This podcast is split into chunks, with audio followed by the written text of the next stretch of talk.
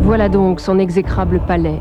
Palais de la luxure, palais de la trahison, palais de l'assassinat, palais de l'adultère, palais de l'inceste, palais de tous les crimes, palais de Lucrèce Borgia. Victor Hugo.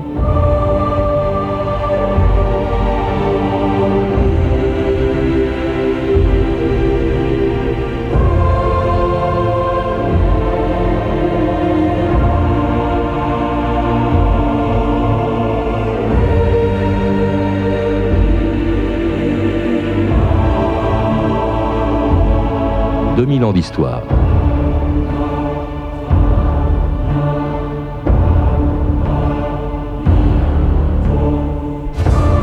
Si cinq siècles après sa mort, Lucrèce Borgia est restée une des femmes les plus calomniées de l'histoire, ce n'est pas parce qu'elle était la fille d'un pape. Elle n'y était d'ailleurs pour rien, et les Italiens du XVe siècle étaient habitués au comportement pas très catholique de certains successeurs de Saint-Pierre. Ce qu'ils supportaient moins, c'est la réputation qu'avait Lucrèce de transformer le Vatican en lupanar, d'y préparer avec son frère César l'assassinat de ses maris, et d'entretenir avec lui et peut-être avec son propre père des relations incestueuses. On comprend pourquoi, même dans l'Italie de la Renaissance, les Romains ne supportaient plus les frasques de la famille Borgia. Le pape Alexandre VI et ses deux enfants, César et Lucrèce Borgia, dont la réputation avait depuis longtemps dépassé les limites de la morale et du Vatican. Rome a été libre et changée, mais depuis des années, ses citoyens se taisent. Ils ont peur? Ils peur, c'est Arthur, il est le maître. C'est Satan régnant sur un bourdeau. Et Lucrèce, comment est-elle? La digne sœur de César. Tous les Borgias valent. Dans cette ville où pourtant les catins sont nombreuses, pas une n'est de sa force, c'est leur reine. Tu pourras le dire à Naples. Non, malgré tout ce qu'on dit, je ne peux pas la croire débauchée à ce point. Elle n'a que 18 ans. N'as-tu pas entendu les chansons On y dit tout sur moi. Tu sais comment on m'y nomme Tu le sais La plus belle putain de Rome. Et crois-moi, en putain, les Romains qui connaissent. Geneviève Chauvel, bonjour. Bonjour. Vous avez écrit chez Pygmalion une biographie romancée de, de Lucrèce Borgia, l'histoire donc d'une vie et d'un destin tout à fait extraordinaire, et extraordinaire dès le début, hein, dès sa naissance au XVe siècle, puisqu'elle était la fille d'un pape. C'est quand même assez rare dans l'histoire, les filles de pape. Oui, quand elle est née, elle était la fille du cardinal. C'était le cardinal Borgia, qui était un homme magnifique, qui venait d'Espagne. Il était arrivé dans la, euh, la suite du, euh, du pape. euh, euh, ah, c'est un, un son. Bon.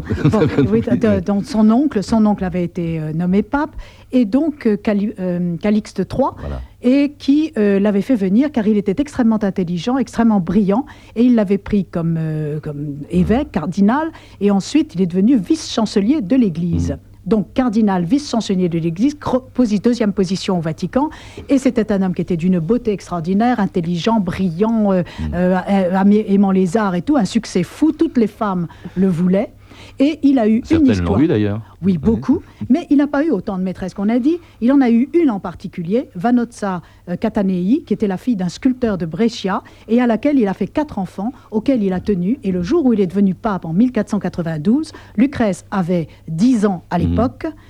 Eh bien, il a eu le courage de reconnaître ses enfants, d'assurer leur éducation pour en faire des petits princes. Alors, cela dit, il y avait des papes déjà qui avaient eu des enfants. Il y avait eu 908, puis Ah, deux. Il y aura 908 plus tard avant, oui. Jules II après Bien lui. sûr. Euh, alors ça, on ne le cachait pas. hein, On trouvait ça normal. Non. C'est vrai, que, euh, Geneviève Chauvel, qu'il ne faut pas oublier une chose, c'est qu'à l'époque, le pape n'était pas seulement un souverain spirituel, le chef euh, de, de la catholicité, mais il était aussi un souverain temporel. Il y avait Mais des oui, États, il se ça. comportait en chef d'État. C'était le chef des États de l'Église. Oui. Et les États de l'Église qui étaient beaucoup plus euh, étendus qu'aujourd'hui, où il n'y a que le Vatican avec Saint-Pierre. Mais avant, il y avait tous les terres du, de l'É- du Vatican, qui avaient des territoires. Et il y avait aussi toute la Romagne, Mhm. qui est un territoire, euh, une province très importante, qui faisait partie des États de l'Église. Et donc, en tant que chef d'État, il était un puissant allié. Et tout le monde recherchait l'alliance avec le pape Mhm. sur le plan politique. Alors lui-même, justement, se préoccupait peut-être plus de politique que de religion, hein, ou de ses maîtresses que, que de religion. Et alors, justement, il- comme tous les princes de l'époque, il mariait ses enfants, dont Lucrèce, euh, pour des raisons d'intérêt politique. Et c'est comme ça que Lucrèce a eu trois maris, je crois, en huit ans. Ah. Oui, hein. tout à fait. Alors déjà, ce qui est amusant déjà, avant de ce- son premier mari, elle a eu trois fiancés. Euh, elle était toute petite jeune, dès 8 ans, 8-9 ans, on l'a fiancée, c'était des Espagnols. Trois Espagnols, euh, plus ou moins fortunés, on a arrêté, puis alors on montait la, la- les enchères, vous voyez. Et puis voilà qu'un beau jour, quand le pape devient... euh, elle devait se marier là, avec un prosida, et c'était tout à fait fait. Elle était, et, et Lucrèce était contente parce qu'elle voulait partir en Espagne.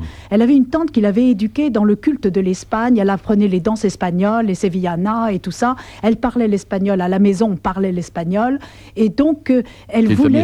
les Borgia. Voilà, et voilà, ils étaient d'origine de Valence, Mhm. et surtout d'un village près de Valence qui s'appelait Khativa. Et alors, elle voulait retourner là-bas, retourner sur la terre de ses ancêtres, la terre des aïeux dont on lui avait bourré le crâne, et elle en rêvait. Et les patios, les palais, tout, elle en rêvait. Et voilà que le pape devient, euh, le- le- son père devient pape, le plus grand euh, chef des- de l'Église, enfin de l'Église du monde, puisque les chefs d'État, les rois, les princes viennent s'agenouiller devant lui et baiser Mhm. sa bague, donc il, il domine tout le monde, elle est complètement subjuguée, et voilà que tout de suite il dit, euh, bon bah maintenant il faut changer, maintenant c'est autre chose, donc on, le- on la marie à un Sforza. Sforza. Alors c'était le duché de Milan, c'était quelqu'un de la famille Voilà, du duché de Milan. c'était un On neveu a de besoin à l'époque de ce, de ce duché qui se trouve au nord de Parce que voilà, la position des États de l'Église, c'est très simple. Il y avait le duché de Milan qui était allié à la France Mhm. et, le duché, et le royaume de Naples, les Aragons. Donc les Italiens contre les Espagnols, on n'aimait pas les Aragons de Naples et toujours et le- les États de l'Église étaient pris entre deux feux. Alors donc à ce moment-là, euh, le pape s'allie aux Italiens de Sforza, au Sforza de Milan, contre Naples. Mhm. Et donc on marie Lucrèce au petit-neveu qui est le comte de Pesaro pour faire une alliance très forte contre les euh, euh, provocations du roi Ferrand Alors, de Naples. ça, c'est en 1493, et puis patatras, Voilà. tout change parce Tout que change. les guerres d'Italie se déclenchent. Mm. Le roi de France, Charles VIII, pénètre en Italie, envahit l'Italie, Oui. allié euh, aux Sforza, et brusquement, les Sforza deviennent des ennemis du pape et de son fils, Ah. César Borgia, Oui. qui envisage de tuer le premier mari de Lucrèce. hein. Oui. On a tenté de l'assassiner. Parce que on a eu des preuves que Sforza, pendant toute la guerre de l'invasion de Charles VIII, a été un espion au profit des, Français et servant comme euh, vassal du pape, donnait tous les renseignements et donc il a trahi. Alors, tout le, les Sforza, le, mot, le nom Sforza et Oni, c'est synonyme de traître et à abattre. Et alors, évidemment, on veut et on prévient Lucrèce. Évidemment, elle, elle, ne veut pas parce qu'elle oh, elle n'aime pas la violence. Elle a, elle a peur. Elle aime bien quand même son mari. Et donc, elle lui permet de s'enfuir. Et elle trouve peut-être une autre solution que le crime. Il n'est pas mort. Mais il y a d'autres moyens de s'en débarrasser. Par exemple, le divorce. Le divorce. Et l'Église Dans certains cas, elle ne le refuse pas. Suppose que Sforza ne m'ait jamais touché. Tu pourrais le jurer devant un tribunal Pourquoi pas? Tu es assez subtil. On n'aurait jamais cru à une mort naturelle. On t'aurait encore traité de sanguinaire. Alors, Oh. remercie-moi. Alors ça, c'est un dialogue imaginé euh, entre euh, Lucrèce et son frère César. Cela dit, effectivement, ce divorce, faux. ce C'est divorce va avoir que- lieu. Mais oui, mais c'est pas Lucrèce qui a proposé le divorce. Et Ré- Lucrèce est horrifiée quand le pape lui dit Eh bien, sa fuite nous arrange, on peut prononcer le divorce. Et elle lui dit Mais c'est pas possible, je vis depuis cinq ans et il m'a touché plus de mille fois pendant ces cinq Ah, années. Alors justement, vous voyez, elle, elle Voilà. dit le contraire. Elle dit le contraire complètement, et ça j'ai des do- documents authentiques. Et alors le pape lui dit, mais enfin, euh, nous allons faire, tu il ne t'a pas fait d'enfant, ce pauvre impuissant, et donc nous allons prononcer le divorce par annulation. Alors Geneviève Chauvel, ensuite patatras, euh, elle se sépare de son mari et pendant Oui. la procédure de divorce, elle rencontre un bon Alors jeune homme qui elle est s'appelle tellement écœurée de cela Elle- qu'elle va au couvent. Et puis pendant ce temps qu'elle est au couvent, elle apprend la mort. C'est un, Mm. un camérier du pape qui vient tous les jours prendre des nouvelles parce que le pape n'est pas content. Et donc il devient l'amant. Et euh, évidemment, elle découvre l'amour, parce que là, son mari l'avait touché à peine. Elle découvre l'amour avec ce type, c'est la- c'est c'est un espagnol, ce Perotto. Et alors, c'est la passion andalouse, quelque part, vous voyez, le feu. Et elle est tellement sublimée, elle est enceinte, et pe- pendant ce temps, la, procédure du divorce continue. Et voilà qu'un un jour, elle est convoquée devant le grand tribunal des évêques. Et alors, on lui a arrangé sa robe, bien sûr, et elle assure qu'elle est Virgo intacta. Et pendant ce temps, sous sa robe, eh ben, elle a un ventre de huit mois. Hein.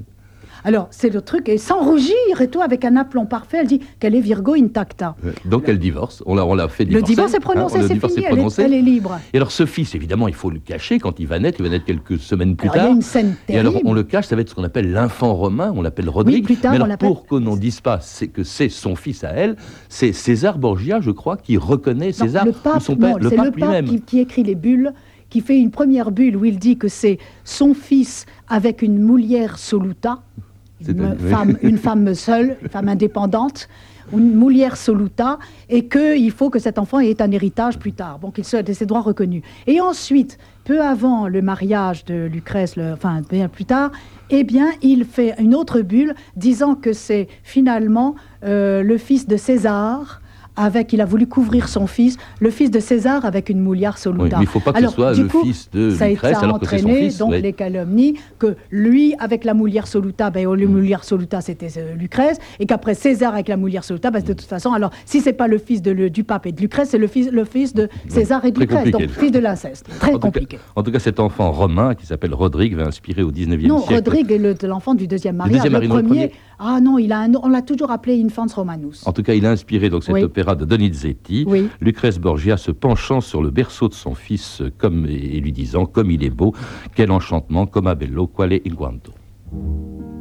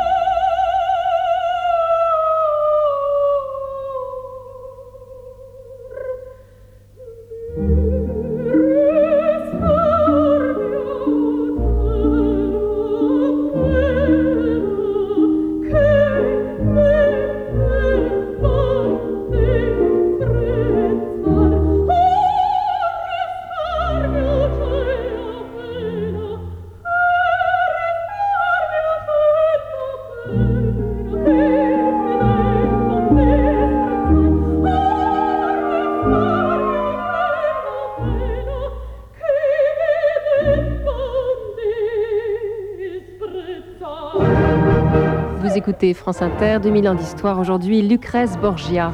Et c'était un extrait du Lucrèce Borgia de Donizetti, ça s'est écrit au 19e siècle. Alors Lucrèce Borgia euh, qui euh, dissimule donc l'existence de ce fils, hein, euh, de- de- du fils qu'elle a eu de, de Perotto, qui est revendiqué par le père. Oui, alors ce, fils est oui. dissimulé parce que simplement, à la naissance, d'abord César a découvert qu'elle était enceinte, a tué Perotto entre-temps, et qu'à la naissance, on lui arrache l'enfant, elle l'a jamais vu, et il est emporté dans une... C'est une paysanne, et c'est des années plus tard qu'elle le retrouvera.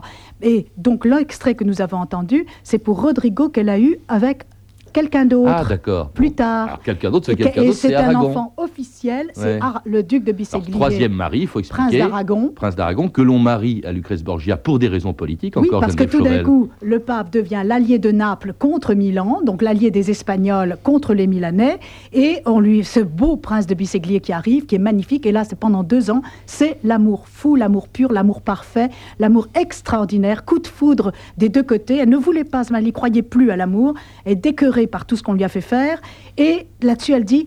En le voyant, j'ai cru boire le ciel. Ah, c'est une beau, phrase ouais. magnifique. Et ça a été, un- ils avaient les mêmes goûts, la poésie, la non-violence, la poésie, la littérature, la musique. Ils dansaient, ils avaient une cour de, comme disait César, une cour de saltimbanque autour d'eux. Et ils ne s'occupaient jamais de politique, ils détestaient cela. Alors c'est pas le cas C'est là de là César Rodrigo. et, et de son père, Non. euh, de- le pape hein, Alexandre VI, qui brusquement trouve également que ce nouveau mari, ce deuxième mari, ne convient pas à la politique de Rome, et on cherche là encore une fois à, à s'en débarrasser, et on Oui, va même le faire que assassiner. assassiner, carrément. Oui, parce que le pape, tout d'un coup, soutient César. César défroque à ce moment-là, il était cardinal, César, et décide de se défroquer parce qu'il veut se marier d'abord avec la fille des, du trône d'Aragon, Carlotta de Naples, qu'elle elle le refuse parce qu'elle ne veut pas épouser un défroqué. Il va épouser la nièce de Louis XII, Charlotte d'Albret, revient avec les troupes de Louis XII pour conquérir le royaume de Naples et qu'il espère bien garder pour lui, pour devenir lui César, roi de Naples et hmm. ensuite roi d'Italie. Et donc il fallait Et c'est l'ambition de euh, César que le, pape euh, encourage. Et donc tout d'un coup, les Aragons deviennent des empêcheurs de tourner en rond, euh, des ennemis, et on décide d'assassiner Rodrigue. C'est César qui décide. Que par Rodrigue, le Alphonse de Bisséglier, là, le, deuxième mari, le deuxième mari de Lucrèce, le mari tant aimé. Et là, Lucrèce a de la peine. Beaucoup. Pourquoi Que t'a-t-il fait mais rien. Lui ne compte pas. Si tu pouvais comprendre l'importance de ce qui est en jeu, lorsque tout un pays... Oui, je connais ces mots. Ces mots toujours les mêmes. La grandeur du pays, les guerres nécessaires, les vies que l'on supprime, soi-disant pour en épargner d'autres. Toi et tes semblables, ce qui compte, c'est le sang. C'est tout ce sang versé. Et pourquoi? Dans quel but? Le but, c'est dominer. C'est satisfaire un orgueil monstrueux. Et pour cela, il faut que d'autres terre. C'est pourquoi, n'étant plus nécessaire, Aragon va mourir. Attends Tu me fais horreur Lucrèce, je t'aime. Moi aussi. C'est un autre extrait du film de Christian Jacques. Oui. Alors euh, César n'a jamais dit à Lucrèce je, t'aime, euh, tout ah, ça, parce qu'elle n'a jamais. Rien, vous n'étiez pas là. Ah. tu es ma sœur, je t'aime comme ma mm. sœur. Il lui disait n'oublie jamais que tu es une Borgia et que d'abord, avant tout, les intérêts de la famille. Alors cela dit, c'est quand même insensé parce que ce frère César, qui a assassiné, on a oublié de le dire, l'amant. Euh, oui, Perotto, il l'a assassiné sur les genoux du pape. Sur les genoux dans du la pape. salle du trône. On assassine l'amant de la, de la sœur. L'amant croyait se cacher sous le manteau du pape, c'est-à-dire vraiment dans la salle du trône, sur les genoux du pape. Je ferais mais la meilleure protection, c'est le confessionnal presque. Eh ben non, César lève l'épée et schlac, le sang gicle. Et César assassine ou fait assassiner le deuxième mari de Lucrèce. Dites-moi, il y avait des raisons de lui en vouloir. alors là, hein. c'est pas lui qui met la main à la pâte, c'est son, euh, son maître. Euh, bon, il a un, tueur pour lui, euh, qui s'appelle Michelotto, et, mm. et qui l'a simplement étranglé. D'abord, on a essayé, des espadassins l'ont transpercé de coups de poignard, on l'amène ensanglanté devant Lucrèce, elle le soigne, elle l'avait pratiquement sauvé quand arrive le type, Michelotto, avec sa corde et qui l'étrangle. Et là, Lucrèce ne l'a même pas vu mort.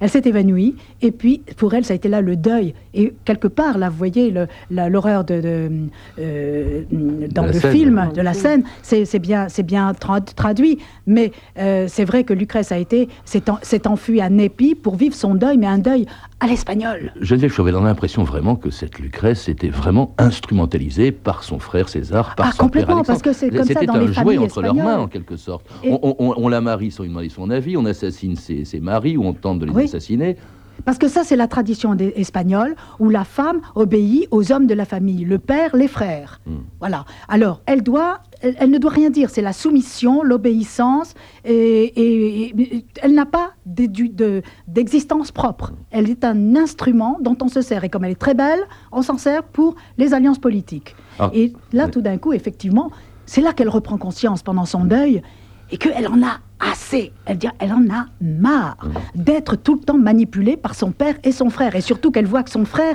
son père est sous la dominance du frère. Alors très belle, vous l'avez dit, mais aussi avec une fâcheuse réputation, Geneviève Chauvel, le portrait de Lucrèce Borgia par ses contemporains, la revue de texte Stéphanie Duncan de son vivant, déjà, Lucrèce Borgia est célèbre pour sa beauté, belle chevelure ressemblant à de l'or bruni qui descend des épaules jusqu'aux pieds, écrit le poète Bembo, qui était amoureux d'elle d'ailleurs. Des sourcils d'ébène sous lesquels luisent deux yeux étincelants comme des étoiles, des joues rondes et délicates dont la fraîcheur vermeille rappelle des roses épanouies du matin, rien que ça. En plus concis, l'Arioste, l'auteur du Roland Furieux, dit de Lucrèce, par sa singulière beauté, par sa grande prudence, elle surpasse tout en perfection. Alors lorsqu'elle doit s'unir à la famille d'Est, donc ça, ça, viendra après, tous les émissaires louent aussi son esprit et ses qualités morales. Plus nous l'étudions, plus nous sommes pénétrés de sa bonté, de sa décence, de sa modestie, disent-ils. Elle est également fervente chrétienne. Ça, c'est pas, pas tout le monde. Hein. Un autre remarque, elle est pleine de tact, intelligente, vive, plaisante. Tout son être respire la bonne humeur et une riante gaieté. En son futur beau-frère, Don Ferrante, tombe lui aussi sous le charme. Nous avons ouvert le bal hier, elle et moi, et je ne l'avais jamais vue si belle. Ses cheveux étaient encore plus dorés que d'habitude. Dans sa robe de velours noir, elle se révéla encore plus mince, encore plus jolie. Elle avait sur la tête un petit bonnet d'or, sur son front brillait un énorme saphir assorti à ses yeux. Et Don Ferrante, qui n'est pas de Rome, ajoute ces nains espagnols sont des créatures amusantes. Ils dansent avec elles et se permettent des gestes obscènes et des plaisanteries grossières, même sur elles. Personne à Rome ne s'en choque. Alors Lucrèce vit en effet dans une ville où les mœurs sont plutôt libres. Le chroniqueur Burckhardt décrit une fête assez spéciale au Vatican, le fameux bal des châtaignes. Après le repas, cinquante courtisanes se mirent à danser. Elles avaient d'abord leurs robes, puis elles se mirent nues. On jetait à terre des châtaignes que les courtisanes ramassaient en marchant sur leurs pieds et sur leurs mains. Le pape, le duc et Lucrèce étaient présents et regardaient. Enfin eut lieu une exposition de manteaux de soie et autres objets que l'on promit à ceux qui connaîtraient le plus souvent charnellement les dites courtisanes, et celles-ci furent là même dans la salle, publiquement traitées charnellement. Quand et tout ça au Vatican. Et voilà. Oui, alors ah c'est on va sait parler pas. dans une seconde. On ne sait pas si c'est vrai. Bon, Oui, en oui, tout cas, euh, aussi- rien d'étonnant, c'est pas très étonnant donc que des ennemis aient pu attaquer Mhm. Lucrèce et sa famille sur leur moralité. Alors notamment donc l'accusation d'inceste. Qui ne s'effarerait pas, qui ne s'effarerait à compter la monstrueuse luxure qui s'étale au Vatican ouvertement, au mépris de Dieu et de toute pudeur humaine, lance un pamphlet en 1501. Que de stupres, d'inceste, d'ordures par les enfants du pape, fils et filles, une fille liée à lui par un forfait immonde, et à quel procédé ne recourt-il pas pour que sa fille soit couverte de bijoux et d'or? Et à propos d'inceste, un autre contemporain ajoute même Le bruit courait qu'elle avait aussi ses trois frères pour amants. C'est terrible. Ça, Je vous ai vu frémir, Geneviève Chauvel, parce que pour vous, c'est des calomnies, tout ça. hein. Complètement, parce qu'en même Burkhardt, c'est un type qui, c'était le, si vous voulez, chef du protocole du Vatican, et pour ce fameux bal des châtaignes, parce que ça, il a fait beaucoup, couler beaucoup d'encre, ce bal Ouais. des châtaignes. Mais il a eu lieu, Vatican, oui, ouais. mais il a eu lieu beaucoup plus tard, enfin tard dans la soirée. C'était au moment des noces euh, euh, à Rome. Les no- on fêtait les noces de, de la de Lucrèce avec euh, Alphonse d'Este. Et alors, tous les ambassadeurs d'Este, du, du Hercule d'Este, étaient là, présents pour les cérémonies de dîner, de choses, et racontaient absolument tout ce qu'ils avaient vu, Et il n'y avait pas ça. et ils n'ont jamais Alors pourquoi raconté ces ce que- calomnies Je crois que c'est Sforza, c'est le premier mari qui se Ensuite, venge, en fait. Burckhardt n'était pas à Rome à ce moment-là. Il dit on m'a raconté que.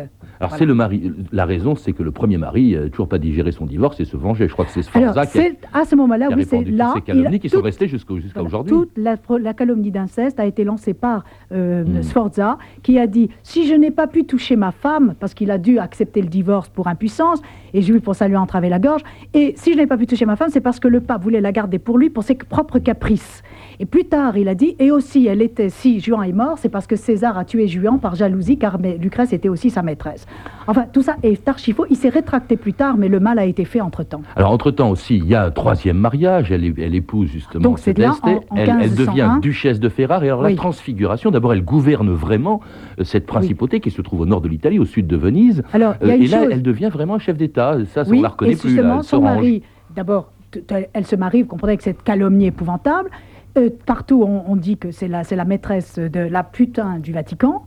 Et alors, quand elle arrive, Alphonse d'Este est subjugué par la beauté, par son C'est en intelligence. 1500, hein, il faut le rappeler. à date, oui. 1501. Hum.